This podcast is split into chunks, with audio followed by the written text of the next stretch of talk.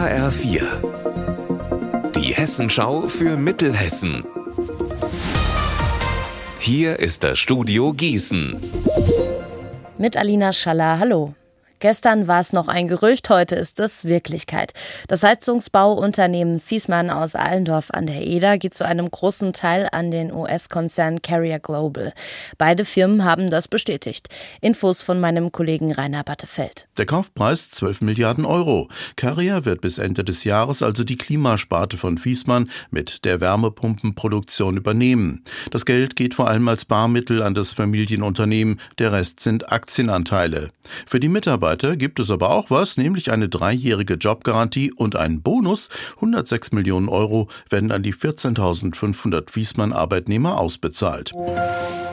Nach einer Abseilaktion bei Gießen vor zweieinhalb Jahren haben die Verantwortlichen inzwischen Post von der Polizei bekommen. Die will sich das Geld für den Einsatz zurückholen. Alle Details von unserem Reporter Alexander Gottschalk. Es geht um rund 7200 Euro, wie mir ein Polizeisprecher gesagt hat. Der Hintergrund, im November 2020 seilen sich zwei Männer und eine Frau von einer Brücke über der A485 am Gießener Ring ab. Sie wollen gegen den Ausbau der A49 demonstrieren. Die Autobahn ist fast fünf Stunden dicht. Die Feuerwehr und ein Spezialteam müssen die Umweltaktivisten herunterholen.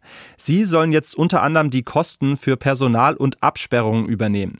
Zwei der drei Umweltaktivisten haben schon dagegen Klage eingereicht. Kein Meistertitel für den EC Bad Nauheim. Die Roten Teufel haben gestern gegen die Ravensburg Tower Stars verloren. 7 zu 3 ist das fünfte Playoff-Finalspiel ausgegangen. Damit ist der Kampf um die Meisterschaft in der zweiten Eishockeyliga vorbei. Kein Grund zum Trauern für die Teufel. Sie sind Vizemeister. Das gab es vorher noch nie. Unser Wetter in Mittelhessen. So richtig will der Frühling noch nicht bei uns in Mittelhessen. Heute bleibt der Himmel überwiegend bedeckt, aber es bleibt soweit trocken. Dazu haben wir in Linden 11 Grad und in Marburg, da sind es um die 9 Grad. Auch am Abend und in der Nacht geht es dann mit bedecktem Himmel weiter und morgen, da sind die Aussichten dann ein kleines bisschen besser. Da erwarten uns Sonne und Wolken im Mix. Ihr Wetter und alles, was bei Ihnen passiert, zuverlässig in der Hessenschau für Ihre Region und auf hessenschau.de.